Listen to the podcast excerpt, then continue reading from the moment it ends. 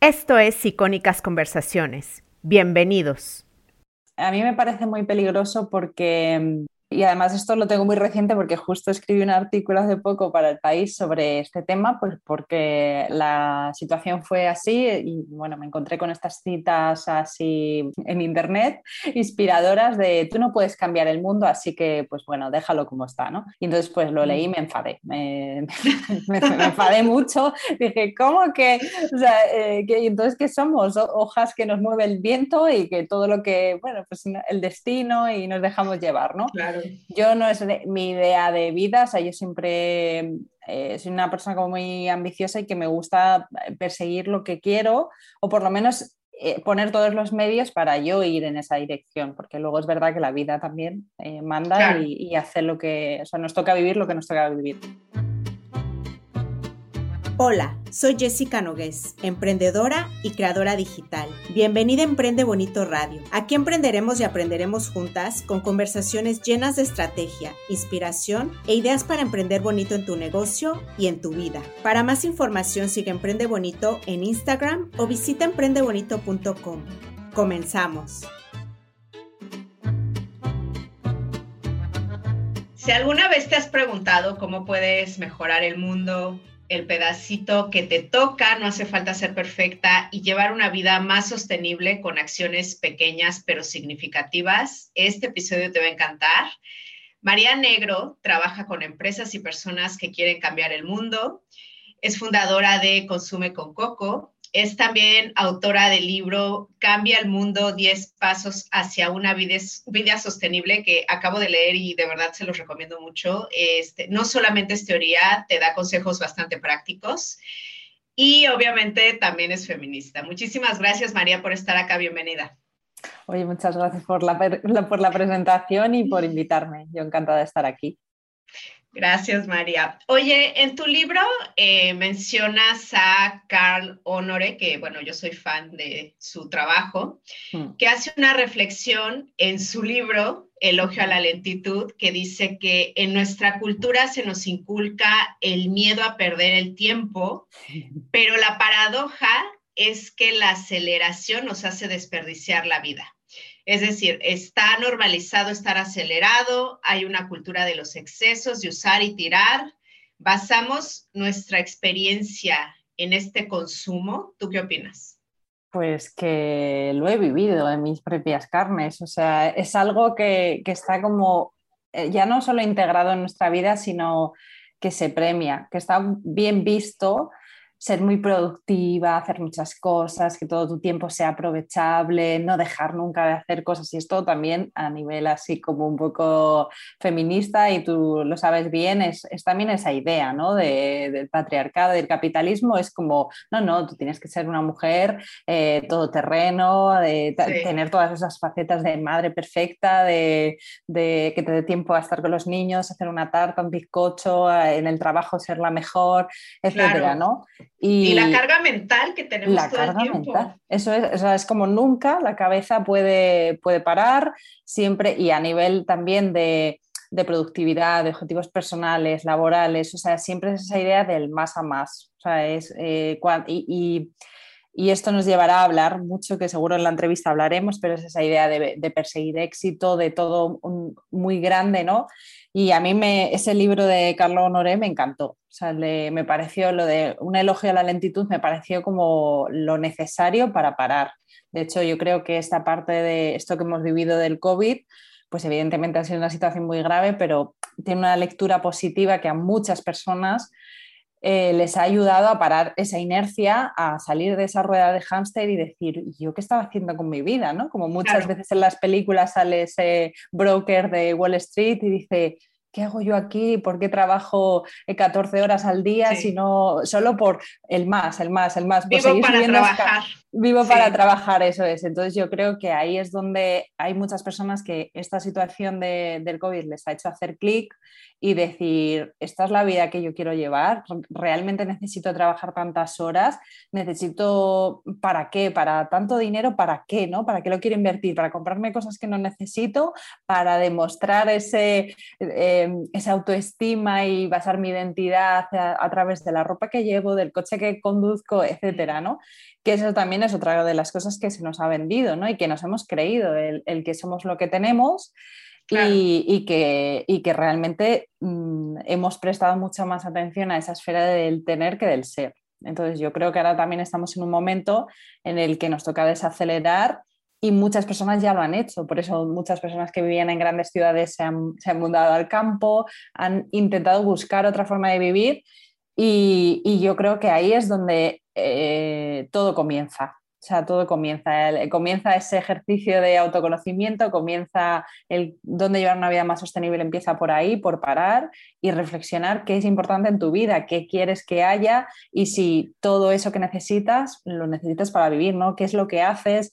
Eh, y el, mucho del consumo también viene por ahí. Entonces, a mí de hecho, eso lo trato en el primer capítulo, esa parte de simplificar nuestra vida, de ganar felicidad y, y, todo empieza por hacerse preguntas, ¿no? por parar y reflexionar y es como todo lo que haces en tu vida eh, está alineado con lo que quieres y es un buen inicio. Claro. Y quizá habrá personas que piensan, no puedes cambiar el mundo, no lo intentes, o sea, tú qué diferencia vas a hacer. Eh, no sé, ¿realmente somos parte de la solución o es naif pensarlo? Porque te lo pregunto porque tú mencionaste el inmovilismo. Entonces, cuéntanos un poco qué es esto y por qué es peligroso.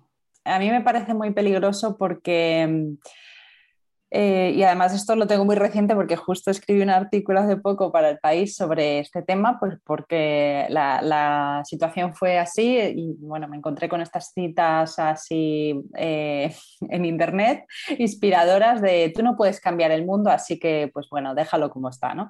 Y entonces pues lo leí y me enfadé, me, enfadé mucho, dije, ¿cómo que? O sea, eh, que, entonces, ¿qué somos? Hojas que nos mueve el viento y que todo lo que, bueno, pues el destino y nos dejamos llevar, ¿no? Claro. Yo no es mi idea de vida, o sea, yo siempre eh, soy una persona como muy ambiciosa y que me gusta perseguir lo que quiero, o por lo menos eh, poner todos los medios para, para, yo ir en esa dirección, porque luego es verdad que la vida también eh, manda y, y hace lo que, o sea, nos toca vivir lo que nos toca vivir, ¿no?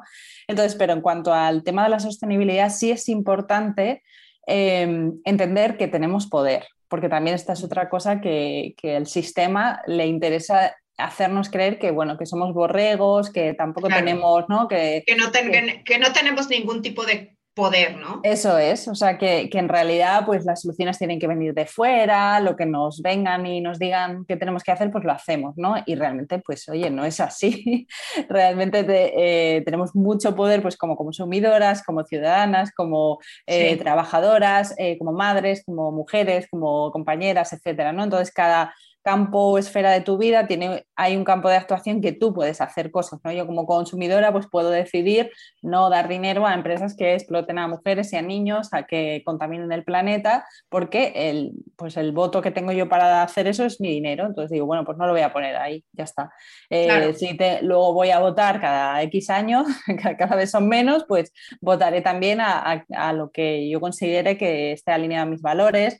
En cuanto a mi vida, también puedo hacer pequeñas cosas que me hagan pues, generar menos residuos, consumir de una manera más consciente, eh, viajar a lo mejor más en tren, intentar no viajar tanto en avión, o sea, ese tipo de cosas de decir, bueno, esos pequeños gestos me ayudan a, a ir en esa dirección. Entonces, yo a raíz de, esta cita que decía al principio, inspiradora, pues escribí este artículo eh, sobre el inmovilismo, porque es que si no hay muchas personas que piensan, no, no, es que todas las eh, soluciones tienen que venir de fuera y nuestro campo de actuación es pequeño. Entonces sí que tienes esa idea naive de cómo voy a cambiar yo el mundo, qué, voy a conseguir yo con ese pequeño gesto, ¿no? ¿Qué, va a cambiar?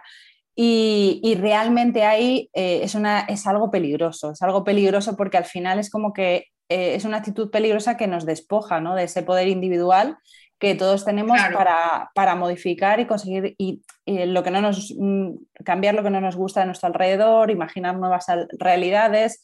Em, pues ya sea con el feminismo, la conciliación, cualquier problemática social o medioambiental, etcétera, ¿no? Entonces, es verdad que mi campo de actuación con respecto a una gran industria, pues es mucho más pequeño, eso también es así, pero se nos olvida que al final los seres humanos tenemos ese efecto multiplicador. O sea, que lo que yo hago eh, como consumidora puedo motivar a muchas, eh, inspirar a muchas personas. Y esto, por ejemplo, con las redes sociales hemos visto un montón de ejemplos. O sea, es que con el racismo, con el feminismo, hemos visto un montón de movimientos que han surgido y se han vuelto, han hecho ese efecto de bola de nieve a raíz de, de tener altavoces como Internet. Entonces, claro si tú, eh, hay muchas veces que no hay que pensar en grandes metas, sino decir, bueno, mm, y yo así por eso titulé el libro Cambiar el Mundo, porque no es esa idea de yo voy a cambiar el mundo, pues voy a cambiar el mundo a través del mío propio, o sea, yo voy a, eh, eh, a través de lo que yo puedo hacer en mi día a día, en mi trabajo, en mi vida, pues estaré contribuyendo. Entonces, eso a mí me hace dormir más tranquila, sentir que tiene sentido lo que estoy haciendo y ir un poquito en esa dirección. Entonces, imagínate si todo el mundo va en esa dirección, pues al final, ¿cuántos millones de personas somos en el planeta? Pues eh, ahí está un poco la idea, ¿no? Entonces, yo creo que hay que concentrarse en pequeñas metas que al final, pues es lo que te va consiguiendo grandes objetivos. Claro, en tu libro escribiste, el primer paso para, promover un cambio es hacerse preguntas y buscar respuestas. Y eh, tu definición de sostenibilidad también vi que eh, para ti es un proceso. Entonces, cuéntame un poquito por qué es un proceso la sostenibilidad para ti. Mm, para mí es un proceso porque si no, pues eh, está muy relacionado con lo que, acabo de, lo que acabamos de hablar. Es como esa idea de, ah, cambiar el mundo. Claro, si yo pienso en esa idea, me abrumo simplemente con el proceso, o sea, me abrumo con esa idea, no sé ni por dónde empezar, eh, eh, encima entra luego la autoexigencia, el perfecto. Ah, sí. si, ya Tengo que ser la, persona sostenible del año, eso es. Me va a venir alguien y me va a dar una medalla por, por, ser la persona sostenible del año, porque si ya somos autoexigentes como mujeres, madres y, y trabajadoras, etcétera, pues imagínate también esto no va a ser menos. Entonces, yo siempre eh, con esto digo, mm, relax, porque la sostenibilidad es un camino y no es tan importante la meta como el proceso. O sea, el proceso de todas las preguntas que te vas haciendo, todo lo que vas aprendiendo, esos momentos incómodos de que aparecen incoherencias de por qué estoy comprando esto, porque lo he visto en, en, Instagram a alguien, si yo no lo necesito, pero me está mostrando cosas, me está mostrando de que a lo mejor que cada vez que estoy triste, qué casualidad que me compro una camiseta que no necesito, ¿no? Pues eso me da información eh, sobre que, son cosas que hacemos por inercia y las hacemos todas y todos, o sea que esto uno será con el consumo y otro será que a lo mejor estoy comiendo como más como con ansia cuando me siento ansiosa, o sea, pero sí que te da información sobre lo que haces y, las consecuencias que tiene en tu vida y en el entorno, ¿no? Entonces es interesante, yo siempre además me gusta explicar, o yo lo siento así, lo, he hablado con más personas que, bueno, que intentan llevar una vida más sostenible y es que la sostenibilidad es también una herramienta de autoconocimiento que también te, lleva a conocerte mejor, a hacerte esas preguntas, a, mm, dirigir tu vida hacia eso que es importante para ti. Eh, y, sobre todo te hace mm, tener una vida pues más rica de eso que, te llena a ti, que cada persona será diferente, o sea, cada persona tiene sus objetivos y sus motivaciones. Entonces, yo en esto siempre, eh, para relajarnos y empezar, que es lo importante, es hacer algo, Luego ya, además es que lo bueno es empezar con algo, luego ya te va llevando a otros campos de tu vida, ¿no? Pero lo importante es como... No tienes que ser perfecta eso con lo que puedas ir haciendo y comenzando, ¿no? Eso es, es como olvidarte de la perfección, de la autoexigencia y empezar con algo que sea importante para ti y ya está. Y, que, y, quedarte con esa idea de que esto es un camino que nunca se acaba. O sea, yo llevo siete años intentando llevar una vida sostenible y sigo en él. O sea, no, no voy a terminar. ¿Por qué? Porque siempre va a haber algo que, que revisar y, que mejorar. Entonces ahí es lo que, con lo que hay que quedarse. Claro. Y en tu libro tocas de manera práctica diversas esferas de la vida cotidiana, ¿no? Para ser sostenibles. Y hay una parte que, eh, bueno, vamos a hablar eh, un poco de, algunas, em, pero bueno, vamos a empezar con apoyar emprendimientos y comercio local. ¿Por qué esto es importante? Mm, a ver, lo local tiene mucho poder porque la globalización, la, que todo sea internacional, que todo, toda, toda, esta idea está, bueno, pues tiene su parte positiva para unas cosas, ¿no? Pero también es como que nos desconecta de las personas que tenemos al lado. O sea, de hecho, hay veces que estamos más conectados a través de redes con una persona que está en Australia que con la persona que a lo mejor va en el metro a tu lado, ¿no? Y, entonces, eh, el poder de lo local es importante porque yo creo que también con esta situación del COVID lo hemos visto, ¿no? Que si tú realmente dices compras un libro en Amazon cuando tienes una librería a tu lado, eh, pues va a acabar desapareciendo. Y es así, ¿no? Porque tiene una capacidad muy pequeña de resistir X meses sin, sin, que nosotros apoyemos, ¿no?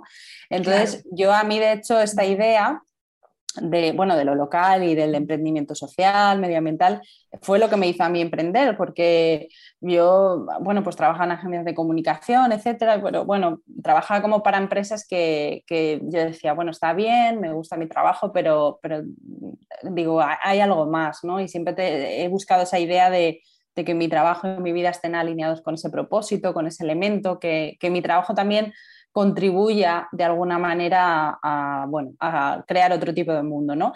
Y yo empecé a relacionarme con un montón de, emprendedores de, pues de, innovación, del campo social, que tenían proyectos en torno a pues, mejorar, eh, pues, que trabajan como mujeres maltratadas, con mejora social, medioambiental, marcas éticas de todo tipo. ¿no? Entonces ahí como que en mi cabeza hizo un clic y dije, bueno, es que tu trabajo también puede, o sea, nuestro trabajo también puede ayudar a, a crear ese mundo mejor, ¿no? Entonces dije, bueno, pues si pasamos tantas horas trabajando, pues está claro que voy a ir hacia aquí.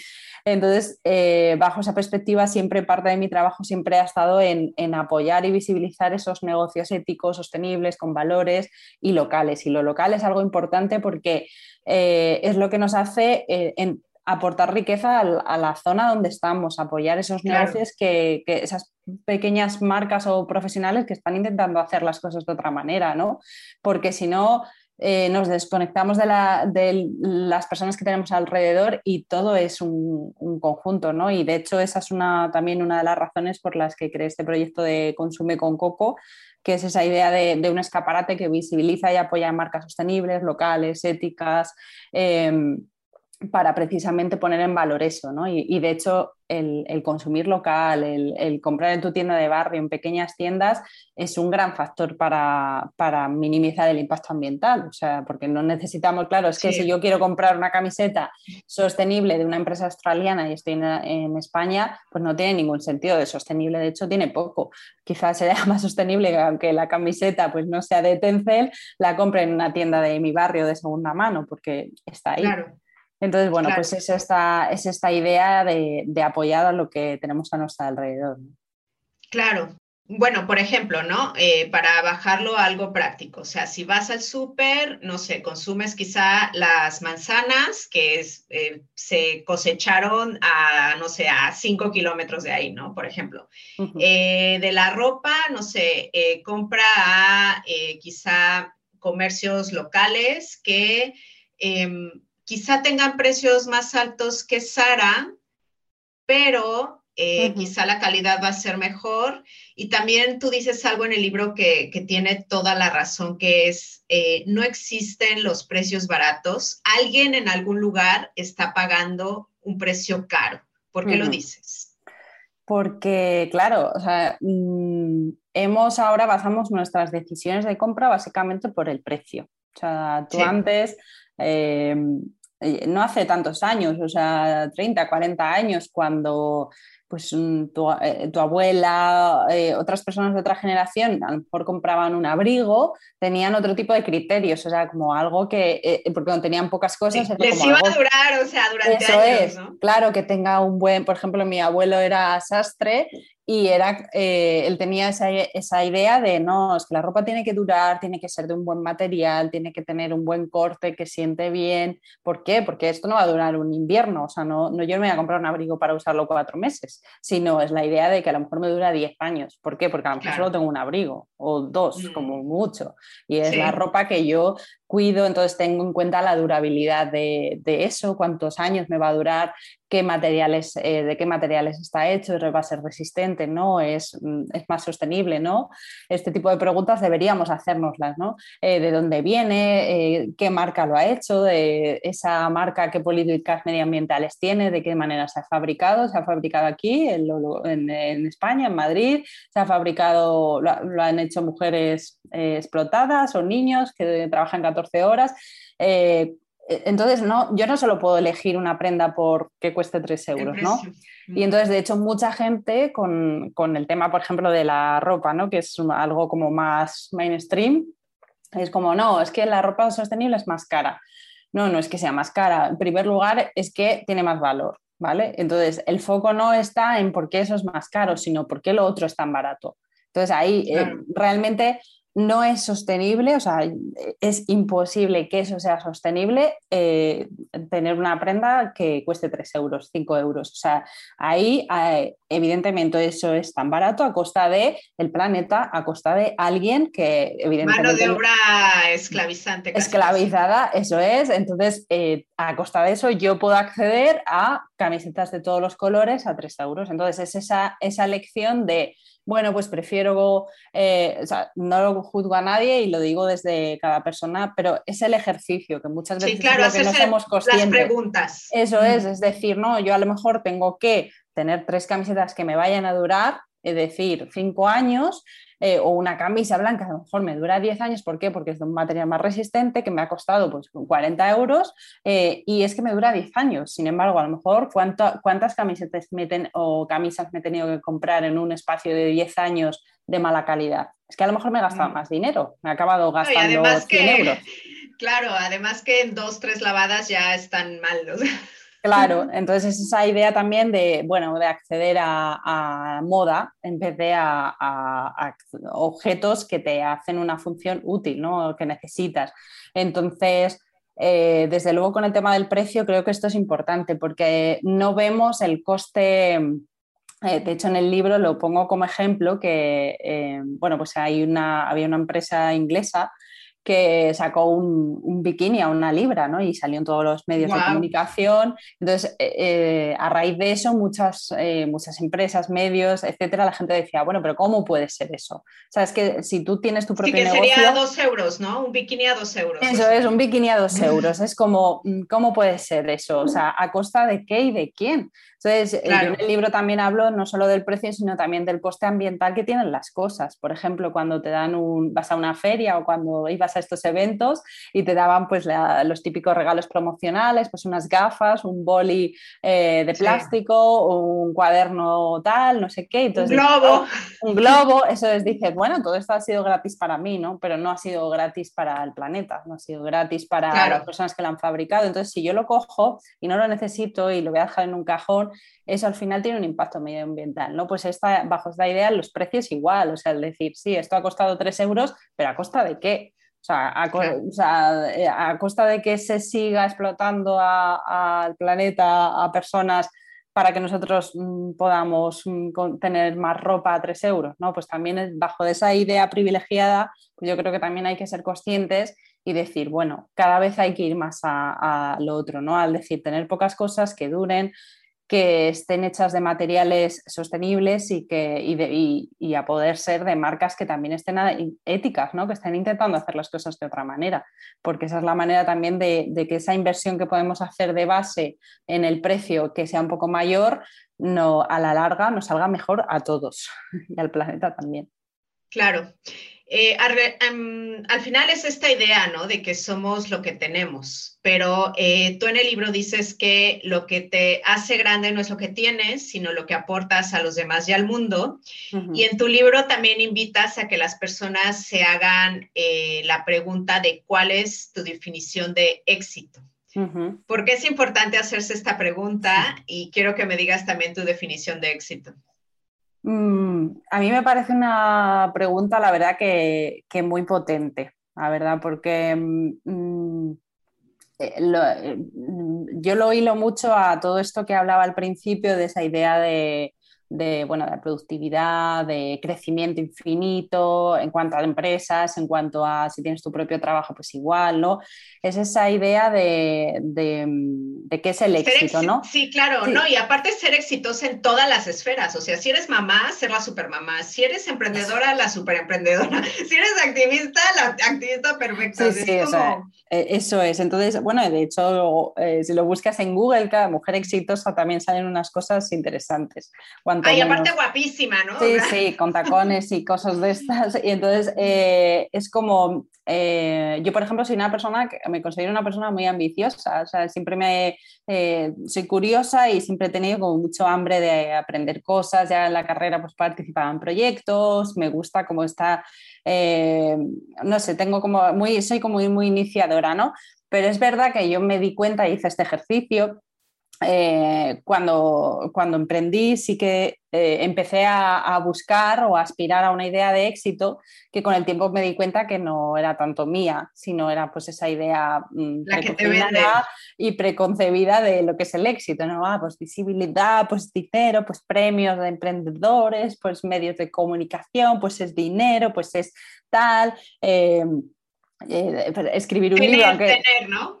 Sí, sí, es como, y, está súper bien aspirar a cosas si, si quieres mm, trabajar o aparecer en la lista Forbes, me parece perfecto, o sea, eh, bravo, pero que, esa idea de éxito corresponda contigo, o sea, que, eso eh, es, realmente eso nazca de ti. Yo hay muchas cosas que decía, ¿por qué, estoy como persiguiendo esto? ¿no? ¿Por qué, eh, quiero demostrar que no? Entonces, hay muchas cosas que me siento muy orgullosa de, de, de hecho, cuando empecé muchos de los objetivos así como grandes que me había eh, planteado, los he conseguido. O sea, entre ellos escribir un libro que además es algo que, me encanta haber hecho y que, he disfrutado muchísimo, aunque ha sido un gran reto.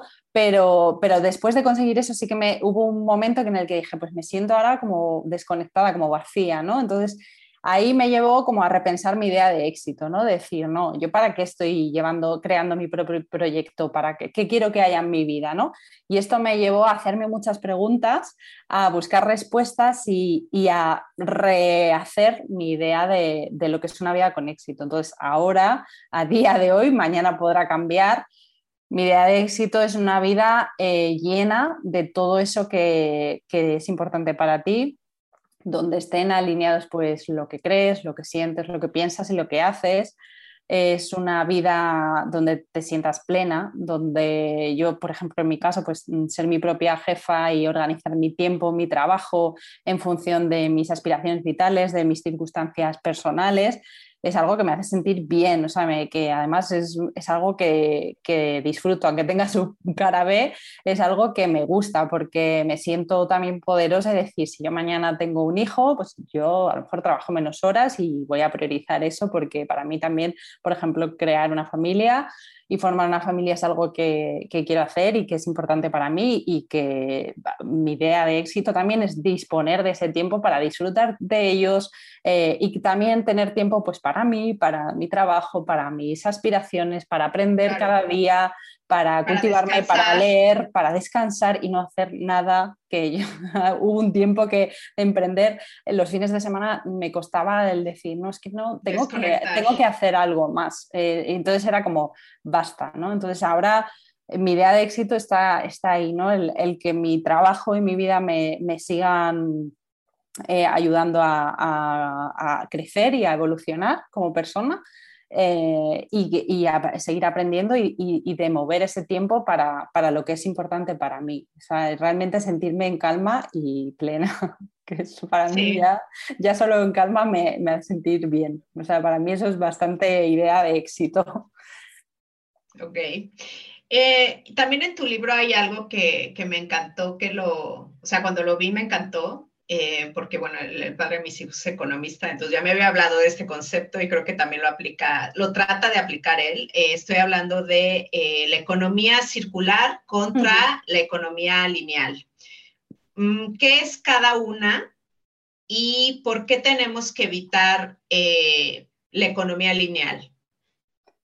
Sí, la, mm, la economía lineal, o sea, es la que ha estado, o sea, la que es el modelo de producción y de economía que, ha habido siempre, por decirlo así, y que sigue a día de hoy, aunque intentamos ir o muchas empresas intentan ir en otra dirección, ¿no? Que es esa idea de, como una... Eh, como una cinta, ¿no? una línea en la que primero, pues para hacer cualquier tipo de producto, pues primero se extraen unos recursos natural, de la naturaleza, ¿no? pues metales pesados, minerales, carbón, tal.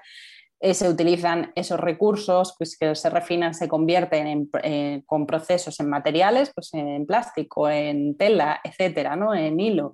Eh, luego se produce ese, ese, producto, pues ya sea una prenda, ya sea una carcasa de móvil, etcétera, un ordenador. Lo consumimos durante un periodo que cada vez además es más corto. Más corto. Y más corto y entonces las cosas duran menos y una vez que acaba ese ciclo de la línea, pues eso se, se tira, ¿no? Pues puede haber algo algo que se recicle, pero vuelta a empezar. Si yo quiero fabricar un nuevo ordenador, pues va a ser el mismo proceso. La economía circular es esa idea de círculo en el que hay un ciclo infinito, o sea, el, ordenador ha pasado por él, se ha fabricado una primera vez, pero cuando ya llega, acaba su vida útil, no se tira ese ordenador, sino se quitan ciertas piezas, se actualiza, se repara, se, ajusta lo que no esté, eh, lo que no funcione, y entonces vuelve al ciclo ese mismo o parte de ese mismo ordenador. No, no hay, no hay todos esos, esa parte de residuos infinito y vertederos de, un montón de, de, basura. Entonces,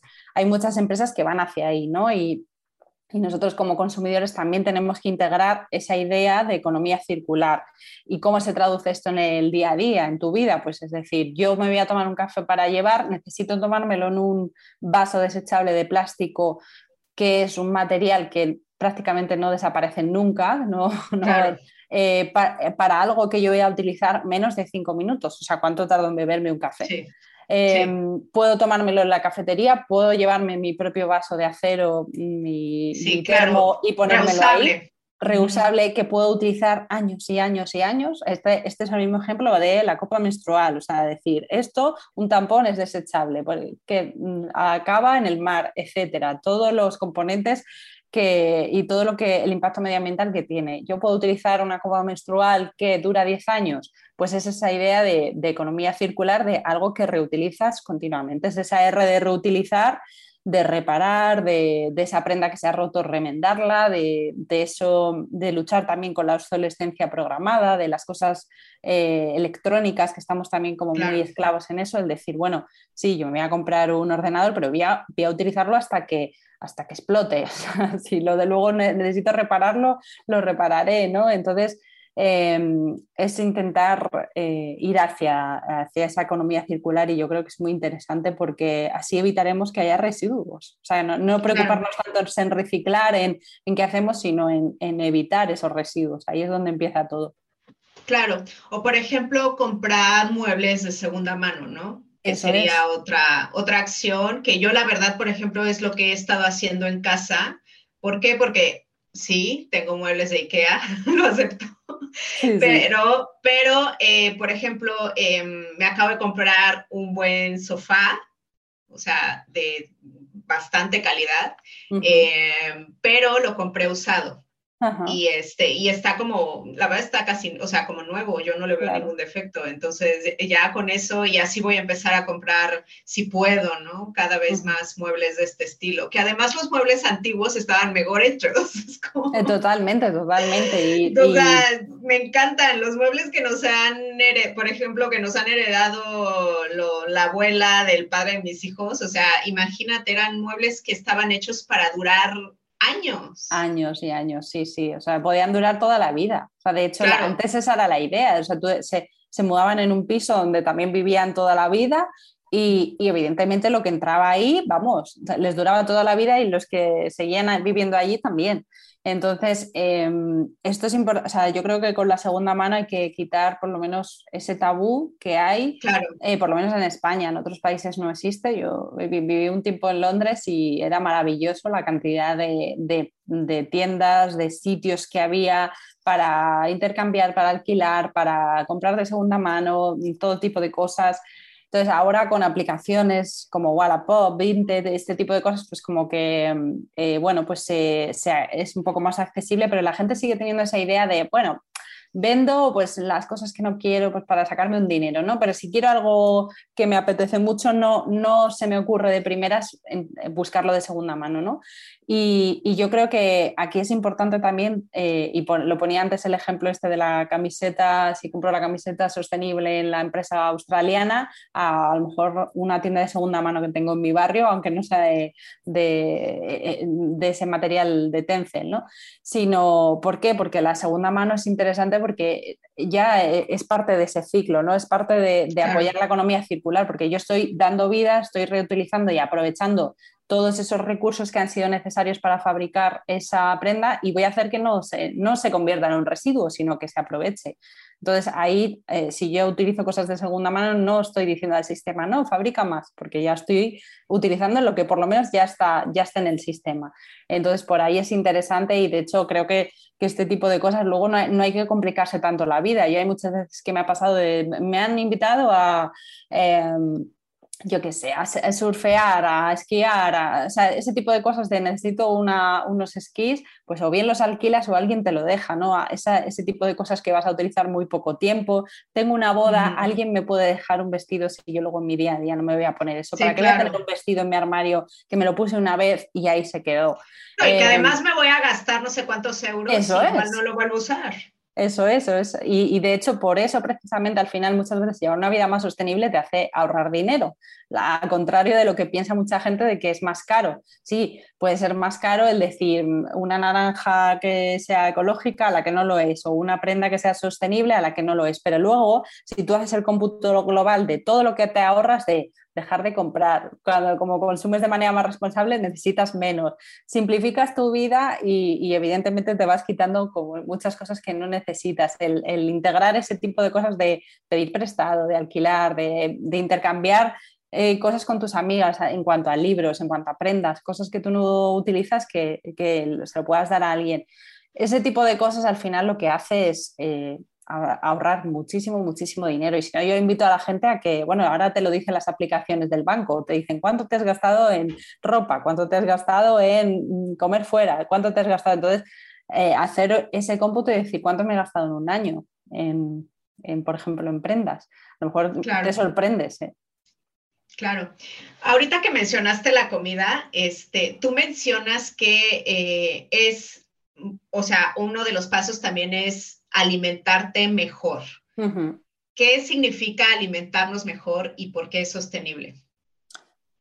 Em, realmente, a ver, eh, en el libro precisamente se llama 10 pasos hacia una vida sostenible porque son 10 invitaciones o 10 propuestas de cómo minimizar tu impacto ambiental, cómo mm, aportar tu granito de arena pues a través de lo que comes, de las prendas y cosméticos que utilizas, cómo te mueves, cómo consumes, etcétera, ¿no? Y evidentemente lo que comes tiene, lo que comemos tiene un gran impacto ambiental. O sea, ¿por qué? Porque lo hacemos como mínimo tres veces al día durante toda nuestra vida. Y, eh, esa, realmente esto puede ser, o sea, comer también es un acto político, o sea, elegir un tipo de alimentos u otro también es una elección que tiene sus consecuencias. Entonces, em, realmente lo Como que consumir menos carne, por ejemplo, ¿no? Eso es. Tiene un gran impacto ambiental. Tiene gran, un impacto y además todos los estudios medioambientales pues de, todo tipo de universidades. Greenpeace, por ejemplo, tiene uno sobre el impacto de la carne, si, si lo, en el libro está, pero si lo queréis leer, no me acuerdo exactamente el título, pero lo puedo, te lo puedo pasar si lo quieres enlazar. Em, que, es una, cuando te dicen qué es lo, cuáles son esos gestos más poderosos a la hora de los que más se va a notar ese, ese, que tú estás poniendo tu granito de arena en cuanto a llevar una vida más sostenible, uno de los primeros es reducir el consumo de carne y alimentos de origen animal, ¿no? Porque esto tiene un grandísimo impacto medioambiental. Entonces, decir, vale, esto quiere decir que todo el mundo tenga que convertirse en vegano, ser vegano o vegetariano, pues la respuesta es que no, o sea, no, esto no es convertir a la gente como a la religión. Otra vez, ser perfecto, ¿no? ser perfecto, no, no, no, de hecho, yo siempre lo digo, o sea, yo por ejemplo como muy poca carne, pero no soy vegana. O sea, eh, mm. me, voy en esa dirección y, supongo que acabaré haciéndolo, pero a día de hoy no, no lo soy. Entonces es como, no es importante O sea, si lo eres, perfecto, o sea, genial, pero hay que entender el por qué, o sea, el decir, eh, ¿qué puedo hacer en cuanto a mi plato para ser más sostenible? Pues en primer lugar, eh, ahora hablaremos de la carne, pero en primer lugar, desperdiciar menos comida. Esto tiene un impacto medioambiental brutal. O sea, en España, por ejemplo, tiramos mm, eh, toneladas y toneladas de comida, ¿no? Por muchas razones diversas en cuanto a mm, cómo se, en cuanto a la logística, en cuanto a cómo... Sí, mala planificación. mala planificación, en cuanto a las verduras feas, pues que no van a los supermercados, todo ese tipo de cosas, pero bueno, desde lo que está en nuestra mano, que es cuando llega a tu casa, nosotros tiramos más del 50% del desperdicio de alimentos es en nuestra casa. O sea, es decir, que mm, eso está en nuestra mano cambiarlo, porque si nos organizamos mejor, si haces menús semanales, si te llevas listas de la compra, si a mí, me, por ejemplo, yo hago el bad cooking y me sirve, o sea, el de ya sé lo que voy a comer y cenar más o menos durante la semana, el sábado, el domingo dedico un par de horas a más o menos hacer todo y ya está. Y entonces mm. las cantidades más o menos son justas, eh, he comprado lo más o menos lo que necesito y, entonces al principio, por ejemplo, tiraba mucha más comida, entonces decía, no, esto no puede ser, hay que, hay que cambiar. Entonces esto, el evitar el desperdicio de alimentos, te, te ayuda a minimizar ese impacto ambiental mucho, ¿no? El apostar por el alimentos de temporada y de kilómetros ah, cero, o sea, que tengas cerca. Yo de decir, yo estoy también en España, tengo que tomar, comprar el lichi o, o comer mucha quinoa si viene del otro lado del mundo. O sea, eh, decir que, tengo yo a, mi lado, porque eso también hace que, que no tenga que viajar eh, y sobre todo lo de temporada. Es decir, yo tengo que tomar un melón en invierno, o sea, que va a venir del otro lado del mundo. O sea, está clarísimo, porque es que no me puedo tomar un mango en diciembre. O sea, es que entonces eh, tener este tipo de cosas, porque decir, eso ha viajado en avión miles de kilómetros, ¿no? Entonces, eso para empezar, eh, de origen ecológico, si también podemos acceder a ello, y por supuesto, reducir todo lo que podamos los alimentos de, de origen animal, la carne, sobre todo la carne roja. O sea, ¿por qué? Porque esto tiene un impacto medioambiental brutal. O sea, yo por dejar un dato, o sea, la FAO, que es la Organización de Naciones Unidas para la Alimentación y la Agricultura, calcula que el sector ganadero, especialmente el vacuno, es responsable del 14,5% de los gases de efecto invernadero. O sea, wow. es brutal. Entonces mm, dices, mira, reduciendo eh, ese consumo de carne y proteína animal por otro tipo de alimentos de origen vegetal, y aquí estamos hablando de cereales, de legumbres, de fruta, de verdura, que la gente también se piensa que solo es tofu y, cuatro derivados más, sino... Eh, las típicas lentejas, ¿no? Las típicas lentejas de garbanzos, o sea, judías, etcétera, más cereales, eh, todo tipo de, cereales que, que ahora también tenemos muchos accesibles pues ya vamos a estar siendo mucho más eficientes. Y esta también hay que entender, eh, porque hay mucha gente que entiendo que no se va a poner a leer estudios, etcétera, pero vamos, lo que pasa simplemente con el tema de la carne es que eh, es, es, una opción mucho más sostenible, una dieta eh, mayoritariamente compuesta por alimentos de origen vegetal. ¿Por qué? Porque es, hace un uso más eficiente del suelo. Es decir, que no se utiliza el suelo para fabricar verduras que luego serán parte de un pienso para, para eh, alimentar animales. Para que se alimenten los animales. claro, entonces ya estamos utilizando ese suelo que necesita encima menos, menos cantidad de suelo para fabricar ya, o sea, para cultivar alimentos. En cuanto al agotamiento de recursos y el agua, se necesita menos agua, pues para, para por ejemplo, 1.500 litros para cultivar un kilo de trigo, 15.000 litros para un kilo de carne. Pues ya la, pues también dices, es más, eh, por ejemplo, en cuanto al impacto medioambiental, o sea, esto es brutal. Es decir, el impacto que tiene fabricar eh, pues toda una cosecha de trigo a, lo que produce, por ejemplo, simplemente los gases que, se tiran las vacas. O sea, es que es puro metano. Eh, y luego a nivel ético, o sea, es decir, si hay una opción disponible de, que es saludable para nosotros, que es accesible, eh, pues si puede evitar que no sufra o, que muera un animal, pues también. Entonces, bajo esa perspectiva, decir, vale, pues a lo mejor voy a, voy a seguir comiendo carne, o sea, que una persona puede decir hacer este ejercicio, pero pues eh, teniendo estos datos en la cabeza, pues decir, bueno, pues a lo mejor lo hago más de manera más puntual eh, o esporádica, o, voy reduciendo unos días a la semana y no, no como ese tipo de alimentos, etcétera, ¿no? Y esto, bueno, sí, y si quieren hacerlo, o sea, esto es como, como todo, una decisión. Sí, de hecho, eh, si van al episodio 63 de mi podcast, entrevisté a Raquel Bernacer, que ella habla de los lunes sin carne, o sea, un día a la semana solamente sin carne, y de hecho con ella hablé de algunas opciones, ¿no? Este, que puedes optar y, mencionaba precisamente las legumbres en caso de eh, querer reemplazar un poco la carne. Entonces, el episodio 63. Y quiero preguntarte también, eh, ¿qué podemos hacer con respecto a la cosmética y al skincare? Así algún, em, pues algún consejo así práctico, ¿no? Para que sea más sostenible nuestro consumo.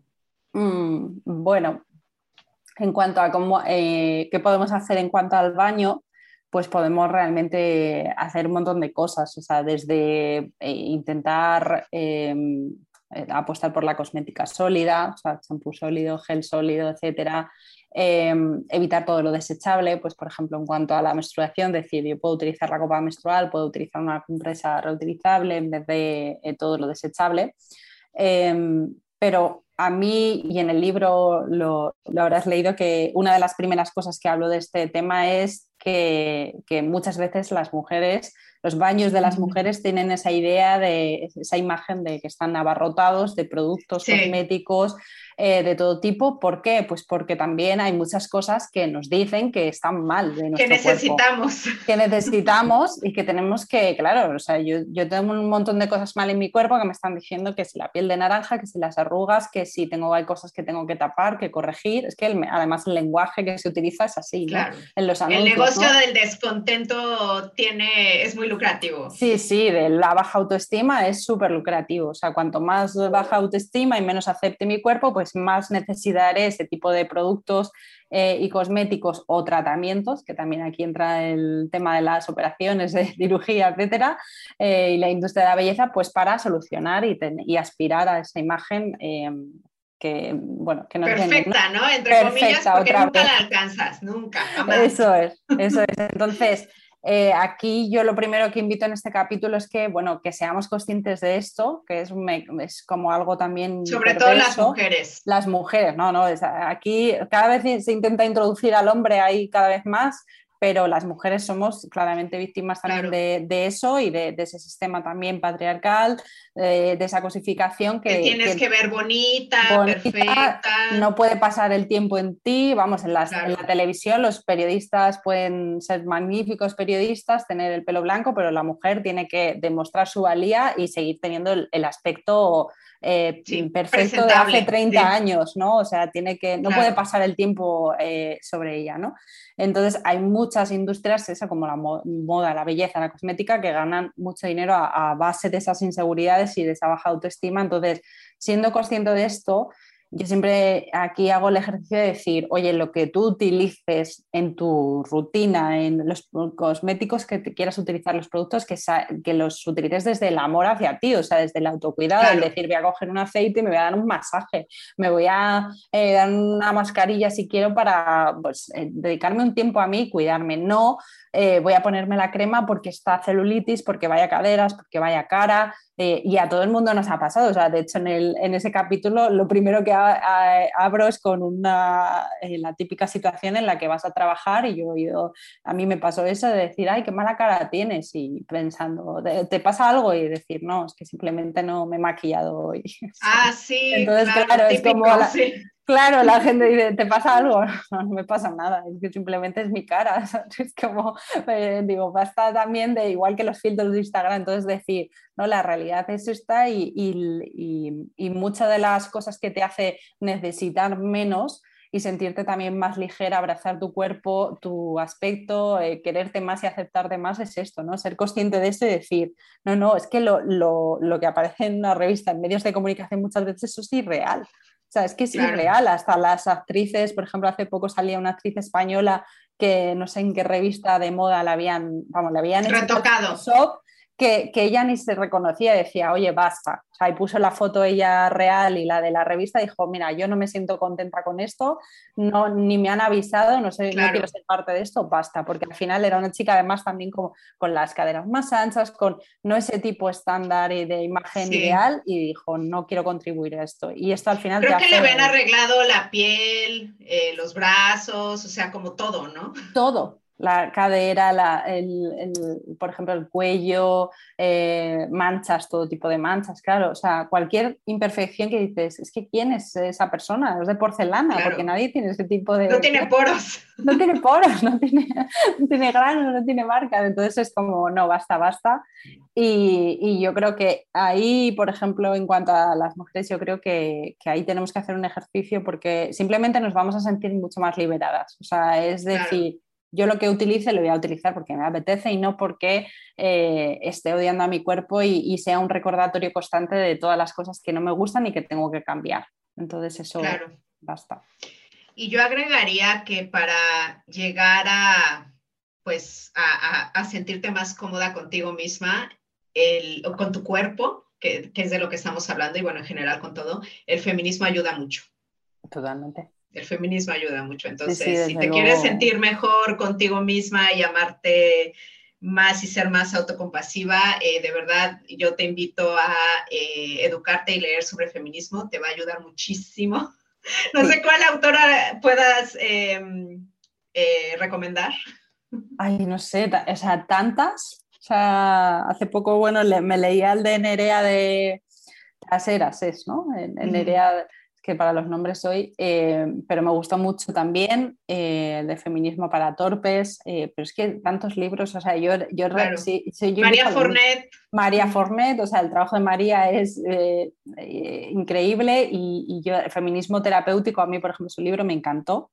De hecho, me lo quiero releer y, me parece que, que, lo que tú dices es, es algo que necesario tanto para hombres y mujeres, pero vamos, en cuanto a nosotras, con el tema del aspecto es como que te, es muy liberador. O sea, el, empezar a decir, vale, ya sé por qué, y además lo relacionas con todo y lo ves en todo, ¿no? En el trabajo, a nivel social, económico, ves cómo influye todo y cómo está pensado ese sistema para favorecer a una parte y a, otra no. Es, es que aparte es súper perverso porque te hace estar como hiper consciente de todo tu cuerpo y todos tus defectos todo el tiempo como mujer.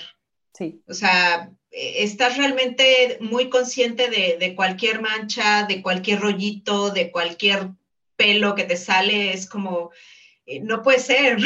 No, no, no, no puede ser. Y sobre todo también es una sensación constante de insuficiencia, ¿no? de no ser valiosa, o sea, de siempre necesitar todo tipo de cosas de fuera, el apoyo, el reconocimiento externo, eh, todo tipo de mm, tratamientos, de, o sea, toda esa sensación de que tú no tienes todas las herramientas, de que tú siempre necesitas muchas cosas de fuera y que dentro te, faltan muchas cosas, ¿no? Te sientes carente de y dices, basta, no, no, porque cuando empiezas a hacer ese ejercicio dices, no, o sea, tenemos que recuperar, recuperar también ese poder desde esa parte, porque ya, ya ha habido muchos años y, muchos organismos y, bueno, desde muchos puntos que intentan quitárnoslo, ¿no? Entonces, bueno, yo también invito mucho a leer sobre feminismo.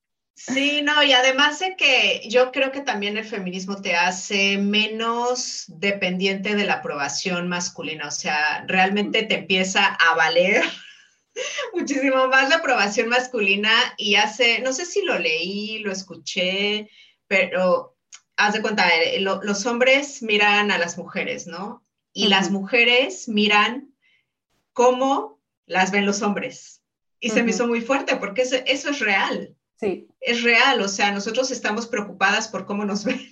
Sí, sí, en base a eso construyes, muy fuerte, claro. moldeas tu personalidad, que no, no, no puede ser. Sí, y bueno, hablando ya este, de, yo sé que tú eres activista en esto, em, en, cambiar el mundo y consumir con coco y que también de repente hablas de, feminismo. Eh, cuéntame, ¿tú qué enfoque le das? ¿Cómo llevas esto del activismo? Bueno, pues mm, es, algo, es algo que no es fácil porque consume mucha energía y bueno, y yo me considero que lo hago de una manera también, bueno, a mi manera, o sea, no, no es esa, o sea, considero que hay personas que se consideran como tal activistas que, vamos, eh, es muchísimo más lo que hacen, ¿no? Pero sí que creo que es algo que requiere pues mucha valentía, eh, mostrarte como tal, exponerte, ¿no? Y, bueno, ser un blanco también de, ah, críticas, de, etcétera, ¿no? Pero sí que creo que en cuanto, por ejemplo, a la comunicación, que también es pues, uno de mis mundos, em, y parte de mi trabajo creo que es muy importante el cómo se dicen los mensajes, ¿no? También el, eh, tan importante el que dices como el cómo lo dices para que también pueda llegar y las, la, el mensaje conecte con las personas, ¿no? Y a mí me gusta además, de hecho, en el, capítulo 10 del libro eh, lo, dedico a, despertar ese gen activista en cada persona, ¿no? Y esa idea de activista de cada uno, o sea, actuar, ¿vale? Que es lo de donde viene esa palabra, es decir, no tengo que ir a una manifestación si no me apetece ir, o sea, si no es mi forma de ser activista, pero el despertar, el qué puedo hacer yo, el actuar, ¿no? Y, motivar a las personas que tenemos a nuestro alrededor, porque todos tenemos familia, compañeros de trabajo, amigas, eh, tenemos grupos en WhatsApp, tenemos redes sociales que donde eso que nos ha impactado. Sí, podemos hacer un pequeño impacto ahí y tener algo de influencia. E influencia, que todos somos influencers de alguien, de, nuestra familia, de las personas. Entonces es como despertar esa conciencia y ser activistas a tu manera. Al final, a mí mucha gente a raíz de, que ha leído el libro me decía una chica, pues mira, yo me trabajo en una multinacional de 500 empleados, pues ya le eh, puse unos carteles allí en la, cafetería para que quitaran la máquina de café, para no tener que generar tantos residuos, propuse poner una, eh, hicieron como una recolecta para poner una, máquina de café eh, reutilizable que no, que no sea de cápsulas ni, de, ni, ni, con vasos de plástico y que cada persona se llevara su taza, ¿no? Pues esto es como un ejemplo, de decir, ¿qué has hecho tú? Pues a lo mejor otra persona dice, oye, pues yo voy a crear un club de lectura feminista, ¿no? Sí, sí, pues en cuanto al feminismo, si en cuanto a sostenibilidad, pues ¿qué puedes hacer tú en tu comunidad de vecinos, con tu familia, con, con tus amigas? O sea, el hacer cosas, voy a hacer fiestas de intercambio de ropa y lo hacemos una vez al mes con todas las mm, chicas de la oficina, yo que sé, o sea, cosas que, es una manera de actuar y de pasar a la acción y de empezar a, esas personas que no han oído hablar de eso, pues tú eh, ser como facilitador y agente de cambio, que de hecho yo creo que todos somos agentes de cambio capaces de, motivar e inspirar a las personas que tenemos a nuestro alrededor y bajo esa idea de hecho, fue una de las láminas que, diseñamos para la, presentación, que es la de Yo lidero el cambio. Ah, claro, que es como ya decía Gandhi, eso de es el cambio que quieres ver en el mundo, pues a mí también me gusta esa idea de liderarlo, ¿no? de liderar y, no solo pues, motivar a las personas que tenemos a nuestro alrededor y tú hacer tu parte, pero también intentar pues, inspirar a otras personas. Claro. Y bueno, cuéntame un poco, antes de, irnos para ir cerrando también, la importancia de los valores y la coherencia a la hora de comunicar en redes sociales o en diferentes plataformas nuestro mensaje. Bueno, el tema de la comunicación para mí es, eh, es esencial. O sea, aparte de mi trabajo, yo aparte de esa parte de divulgación y sostenibilidad me dedico a, ayudar a, a otros emprendedores profesionales eh, a, transmitir el valor que hay de su trabajo, a comunicarlo mejor, a ser más visibles, a, mm, construir sus comunidades online ¿no? y, ir posicionándose como referente, pero siempre desde esa coherencia, desde, desde quiénes son. O sea, la manera de conectar con otra persona que te escucha en redes sociales, que está al otro lado, es eh, comunicando de manera clara quién eres, por qué haces las cosas, para qué, cuál es tu filosofía, qué te mueve a ti. Eh, de hecho, cuanto más, entre comillas, te expongas, pero de exponerse no desde una manera de contar mi vida. Sí, de, morbo, ¿no? Sí, sino de, desde qué me mueve a mí, ¿no? El decir, yo tengo que contarte si tengo una marca ética, por poner un ejemplo, tendré que contar por qué es importante para mí fabricar en mi barrio, apoyar, trabajar con mujeres, con un taller de mujeres maltratadas, pues porque esto es importante para mí, es mi manera de aportar mi granito al mundo, etcétera. Yo voy a conectar con, contigo, igual que habrá otras personas que digan, bueno, pues no, a mí esto no me interesa.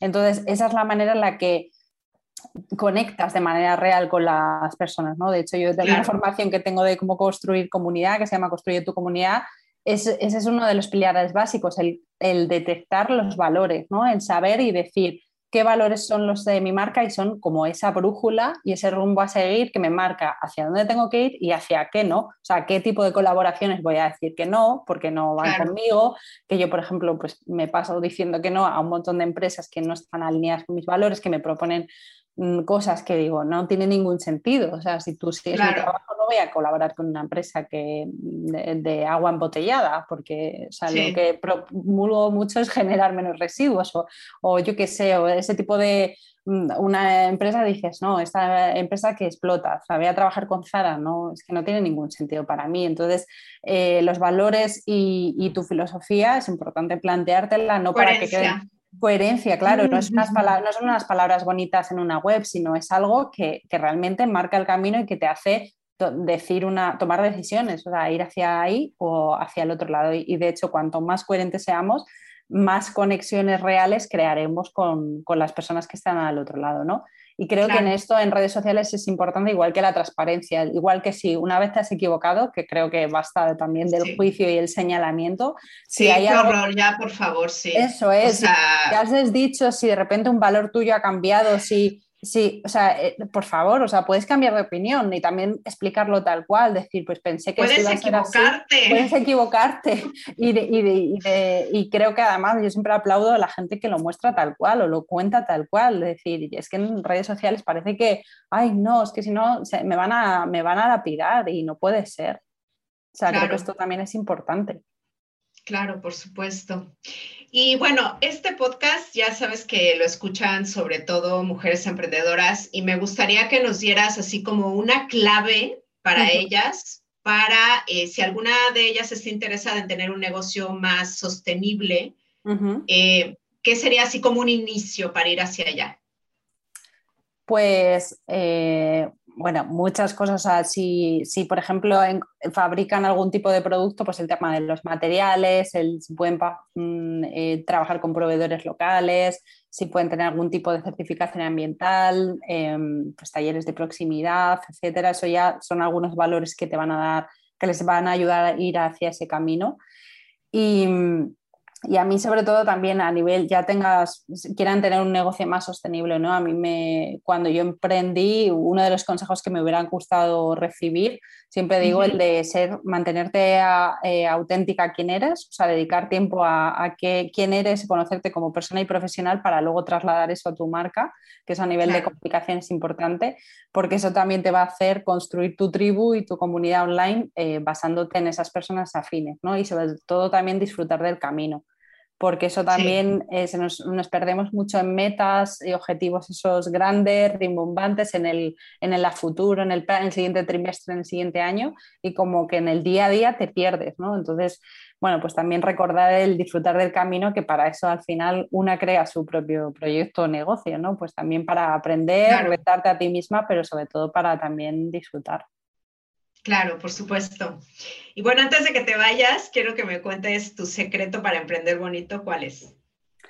Pues el mío, pues lo ligo mucho a esto que acabo de decir. El, mío, por ejemplo, mm, disfrutar, porque a mí me ha pasado otros años de perderme en esa autoexigencia y, de no disfrutar del camino y de decir, es que ahora muchas de las cosas que, como decía al principio, me puse de esos grandes sueños que tenía, los he conseguido. Entonces también eh, el decir, bueno, darte una palmadita y hay días que salen cosas bien, cosas mal, pero lo importante es que sigues, sigues en el camino y lo disfrutas cada día, ¿no? Y, y sobre todo, yo, yo, por ejemplo, en mi caso también el escucharme mucho. O sea, el no olvidarme de mí, porque si yo no estoy bien, mm, mi negocio ni nada de mi vida puede estar bien. Entonces, eh, sé, que eh, soy muy consciente de que todo tiene que tener un equilibrio y hay un tiempo para trabajar eh, o una determinada época en la, que puedo estar más, echar más horas, más, estar más activa, pero luego en otros momentos tengo que equilibrar y, dedicarme más tiempo a mí y, esa es la manera en la que para mí tiene sentido, ¿no? Y el, también mantenerme coherente a quien soy. O sea, al decir a muchas cosas que no, que a mí al principio me costaba decir que no y ahora es como también algo muy liberador decir no, esto no tiene sentido para mí y, también eso me, hace sentir que, bueno, que tiene sentido lo que hago y, que, me, que no me dejo de lado, ¿no? sino que me, me escucho. Claro. Y por ejemplo, ¿te pasa que te comparas? Sí, sí me pasa que me comparo y creo que esto es que es inevitable que nadie lo haga porque también nos parece que es algo que nos invitan a hacer continuamente, pero sí que me he dado cuenta que, por ejemplo, las veces que mm, me comparo más o, veo más verde el césped de la vecina, es las veces que necesito más alejarme y dejar de mirar. O sea, más ve, eh, eh, eso lo he visto. Más enfocarte en ti en mí. Es, es, decir, que es como si, si, de repente estoy como viendo todo lo de fuera demasiado bueno y todo lo que yo hago no tan bueno, es que digo, mm", digo, tienes que parar y, volver a reconectar un poco con lo que te mueve y qué está pasando, ¿no? O sea, ya era hacer un ejercicio. Entonces, en esos momentos sí que a veces, por ejemplo, Em, no estoy en redes un tiempo o silencio a lo mejor alguna empresa o marca que, digo, pues me está despertando esto, pues no lo voy a seguir o no lo, no lo voy a ver. Eh, y sobre todo hacerme preguntas de por qué, qué está pasando. Y muchas veces pues eso al final tiene que ver contigo y lo que está despertando ahí claro, es información que necesitas eh, escuchar, ¿no?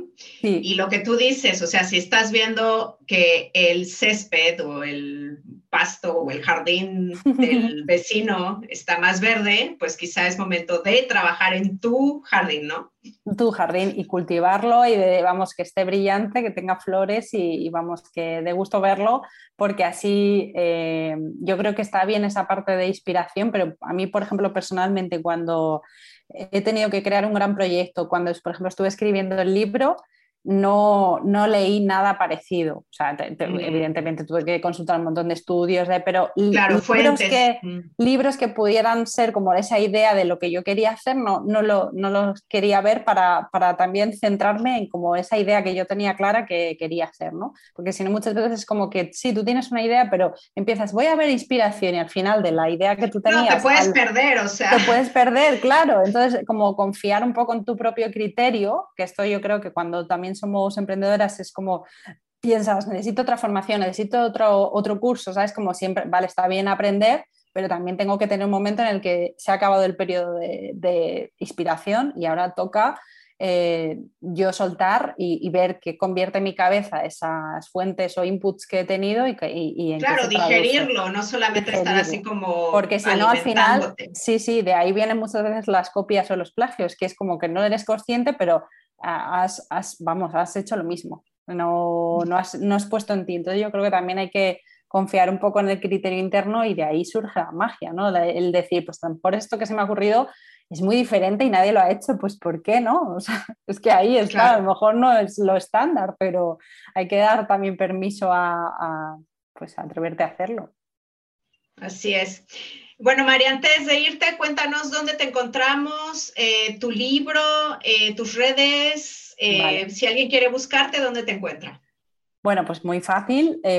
mi nombre, o sea, soy María Negro, es mi web, soy marianegro.com, en Instagram es soy María Negro, en mi otro proyecto de Consume con Coco es arroba consume con Coco y, bueno, ahí en mi newsletter, por ejemplo, a través de la web pues, se pueden suscribir y siempre hablo de estos temas de comunicación, visibilidad, conocimiento, comunicar con valores, sostenibilidad, emprendimiento sostenible y también hablo de estos temas un poquito más de autoconocimiento, pues para siempre comunicar como desde quiénes somos. Y, bueno, mi libro está en todas las plataformas, o sea, Cambia el Mundo está en cualquier plataforma digital. En España solo se puede conseguir en formato físico, ojalá lo lea mucha gente fuera y planeta. En formato digital, o sea, si estás en México, que es donde me escucha la mayoría, lo puedes adquirir en formato digital, ¿no? Sí, eso es, en ebook, Kindle, eh, etcétera. Y, bueno, ahí están todas las plataformas y, ya está. Soy María Negro, ahí, ahí estoy y además la MIR, si la gente me escribe, yo siempre contesto porque me parece algo bonito de las redes, ¿no? Todas las personas y conexiones que hace. Yo, por ejemplo, te conocí a ti, tu trabajo, que también admiro mucho, y es eh, el, el, crear esos vínculos y esas conexiones con, con personas afines me parece brutal y súper enriquecedor. Así que yo encantada de conocer y espero haber aportado a tu comunidad y que mucha gente se anime también a emprender desde, ese, desde esa autenticidad y a llevar una vida más sostenible. Así es, hace mucha falta. Mm. Pues María, muchísimas gracias por tu tiempo y a ti emprendedora te veo en el próximo episodio. Gracias por estar aquí. Tú me inspiras y lo haces posible. Si te ha gustado, por favor, ayúdame a compartirlo. Suscríbete o sigue Emprende Bonito Radio en las diferentes plataformas para que no te pierdas ningún episodio y me ayudes a la continuidad de este podcast. Te invito a seguir la conversación en redes sociales y a suscribirte a la newsletter en emprendebonito.com. Ya sabes que emprender juntas es más bonito. Gracias por escuchar Icónicas Conversaciones, en donde exploramos ideas clave y hacks para una vida plena y con propósito. Sapiencia y ciencia para la vida. Asegúrate de no perderte ningún episodio suscribiéndote en tu plataforma de podcast preferida. Para más contenido y actualizaciones, sígueme en mis redes sociales. Me puedes encontrar como Jessica Austria. Hasta la próxima.